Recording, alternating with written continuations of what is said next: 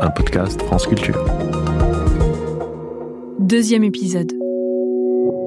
Votre cerveau stabilise l'ambiguïté, l'importance de l'interprétation.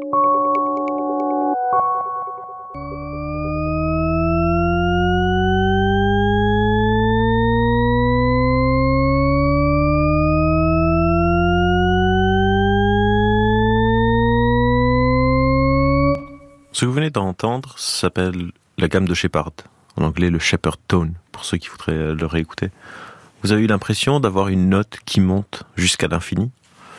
J'y vous disais que c'était pas vrai, que cette note, elle est juste en train de faire une boucle sur elle-même la gamme de Shepard est sans doute une des illusions auditives les plus connues pour ceux qui s'intéressent aux différentes illusions euh, perceptibles qui peuvent toucher euh, nos cerveaux. C'est l'équivalent un peu auditif d'illusions d'optique que vous connaissez tous, des, deux visages qui peuvent aussi être perçus comme un vase. Notre cerveau n'a pas une sorte d'oreille musicale absolue. D'ailleurs, s'il y a des auditeurs qui ont une oreille musicale absolue, pour vous, la gamme de Shepard ne fonctionne pas. Notre cerveau est tout le temps en train de faire des opérations pour essayer de comprendre la perception qu'il est en train d'avoir.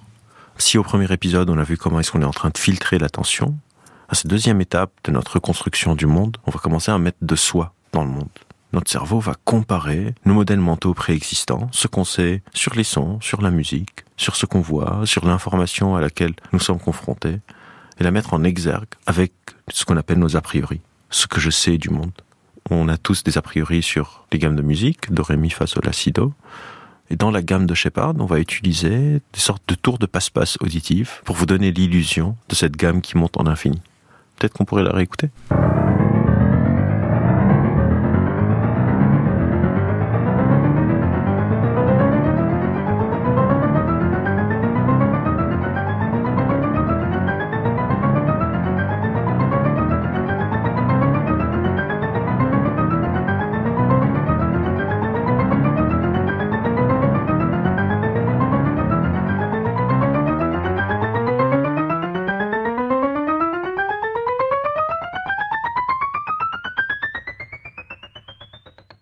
Avez sans doute remarqué que cette deuxième écoute est un peu différente de la première. La première, c'est la gamme de Shepard dans une sorte de mode continu. Et la deuxième, c'est une version chromatique sur un piano. Et peut-être que la note semblait monter un peu moins que la première. Parce que dans la version un peu plus chromatique, on peut après commencer à déceler comment ça marche. Et comment ça marche, c'est quelque chose d'assez simple au final. Je ne suis pas expert en théorie musicale, mais on est juste en train de superposer les octaves d'une même note avec une note fondamentale. Et quand on arrive au bout de la gamme, ben, on retourne en arrière. Et donc, ça nous donne cet effet d'une gamme qui se boucle sur elle-même. Pour notre cerveau, ça fait une sorte de continuité, alors même qu'encore une fois, il n'y a rien qui est en train de monter en permanence, il n'y a pas cette continuité, c'est une illusion auditive. Mais notre cerveau va réduire son ambiguïté, va faire sens en donnant l'impression qu'elle euh, monte en permanence. Cette réduction de l'ambiguïté est très très importante pour la manière dont on interagit avec le monde. Vous avez sans doute été exposé à des réductions de l'ambiguïté visuelle, par exemple. Un équivalent qui a fait un peu le tour sur Internet euh, il y a quelque temps, c'est la robe que certaines personnes pouvaient voir comme blanche et dorée ou bleu et noir. Et on a l'équivalent de cette euh, stabilisation avec un peu plus de sens que la gamme de Shepard aussi de manière auditive. Donc je vais vous proposer un autre enregistrement sonore et après on en reparle.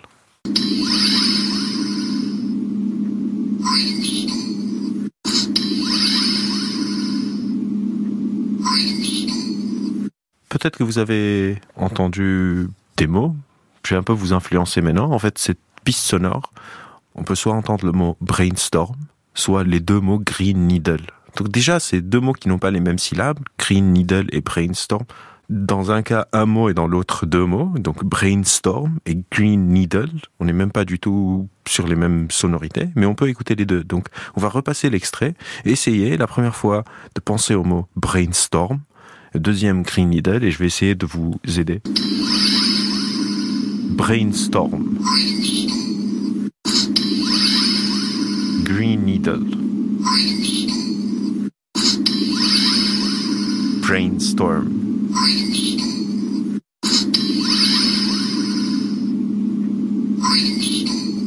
Ce qui est intéressant avec cette illusion, c'est qu'elle part d'un jeu d'enfant. C'est un petit jeu sur lequel vous appuyez et vous avez ce son qui apparaît et qui a été découvert par hasard. Mais il suffit juste qu'on pense à ce mot pour qu'on puisse l'entendre. On appelle ce genre de stimuli des stimuli ambigus. Et dans le cas de cette piste sonore, on appelle ça des stimuli ambigus bistables. Ils sont bistables parce qu'on peut les stabiliser de deux manières différentes si je pense à Green Needle, je vais écouter Green Needle, et si je pense à Brainstorm, je vais pouvoir entendre Brainstorm. Et ces réductions de l'ambiguïté donc sont en train de s'opérer avec ce qu'on appelle mes a priori. Si j'ai un certain a priori, je vais stabiliser l'ambiguïté de ce stimulus bistable de cette manière. Pourquoi est-ce que cela est très important dans notre fonctionnement? Parce que si cette piste sonore est ce qu'on appelle un stimulus ambigu bistable, le réel est ce qu'on appelle un stimulus ambigu multistable. Que la réalité est ambiguë de manière inhérente, qu'on est tous en train de la stabiliser en permanence avec nos a priori. Certains philosophes vont même jusqu'à dire qu'il y a autant de manières de stabiliser l'ambiguïté du réel qu'il n'y a d'individus. En gros, que c'est ça qui fait votre unicité. Vous êtes unique comme tout le monde, et cette unicité, c'est la manière avec laquelle vous stabilisez l'ambiguïté du réel. Par exemple, quand on décrit un trait de personnalité de quelqu'un, on pourrait arguer qu'on est en train de décrire la manière dont une personne stabilise l'ambiguïté du réel. Par exemple, imaginez qu'une personne est jalouse. Qu'est-ce que ça veut dire être jaloux? Être jaloux, c'est une description d'une certaine réduction de l'ambiguïté dans certaines interactions sociales. Par exemple, imaginez que moi je suis jaloux, c'est mes a priori, ça fait partie de qui je suis, donc mes a priori c'est tout ce qui fait qui je suis, mes opinions, mes croyances politiques, religieuses, mon tempérament, ma personnalité, mes potes, etc. Imaginez que je suis jaloux, je prends mon téléphone, j'appelle la personne avec qui je suis en couple et cette personne ne répond pas. Elle ne répond pas, c'est un stimulus ambigu. Il y a des informations qui me manquent. Je ne sais pas pourquoi elle répond pas. Et donc mon cerveau a besoin de stabiliser cette ambiguïté, et je vais stabiliser cette ambiguïté en me disant que cette personne me trompe. Être jaloux, c'est une description de la manière dont je vais stabiliser une ambiguïté d'une interaction sociale. Ne pas être jaloux, si j'appelle la personne, elle ne répond pas, et par exemple je vais me dire, ah, elle est occupée, et passer à autre chose. Et on peut faire ça sur plein de traits de personnalité. Un optimiste, c'est quelqu'un qui stabilise l'ambiguïté du futur sur un registre positif. Un pessimiste, c'est quelqu'un qui stabilise l'ambiguïté sur un registre négatif, par exemple. Et on est tous tout le temps en train de stabiliser l'ambiguïté parce que, comme on l'a vu dans notre premier épisode, on n'a pas les ressources nécessaires pour pouvoir avoir accès à toutes les informations qui existent. La majorité du temps, on ne réalise même pas qu'on est en train de stabiliser cette ambiguïté. C'est comme ça qu'on peut se retrouver, par exemple, à discuter d'une même situation et avoir des opinions très différentes, et chacun va dire à l'autre, mais les faits, les faits c'est quoi? Mais parfois, les faits même sont ambigus. Et donc, c'est important de garder en tête qu'on est tout le temps en train de mettre de soi dans la manière dont on perçoit le monde. On ne reçoit pas le monde d'une manière passive. On reçoit des informations partielles, des informations partiales, et on met de soi pour pouvoir leur donner du sens. Donc la prochaine fois que vous êtes face à une situation où vous êtes en désaccord avec quelqu'un, demandez-vous, est-ce que je suis en désaccord parce qu'on a des désaccords sur le sujet ou est-ce qu'on est en désaccord parce qu'on est en train de stabiliser l'ambiguïté de différentes manières parce qu'on a des a priori qui sont différents? Et donc quelque part dans ces mécanismes de réduction de l'ambiguïté, vu qu'on est en train de mettre de soi dans ce qu'on entend, dans ce qu'on voit, on pourrait dire qu'on ne voit pas le monde tel qu'il est, qu'on n'entend pas le monde tel qu'il est, mais on l'entend un peu tel que nous sommes que notre cerveau est en train de prendre ses a priori et de les mettre sur des situations qui sont propices à cette ambiguïté, qui encore une fois est inhérente dans toutes les interactions sociales. Quand vous êtes en train de lire un article, par exemple, vous êtes en train de lire un article sur une actualité, il n'y a pas toute l'histoire d'un pays quand vous êtes en train de lire. Il y a plein de choses qui manquent que vous allez compléter avec l'information qui vous vient en tête. Mais attention, cette notion de on n'entend pas le monde tel qu'il est, mais on l'entend tel que nous sommes, il ne faut pas tomber dans l'autre extrême qu'on est tous en train de reconstruire notre propre monde, comme on peut le trouver dans certains courants de bien-être ou de développement personnel ou autres euh, pensées un peu magiques. Évidemment que le monde est important.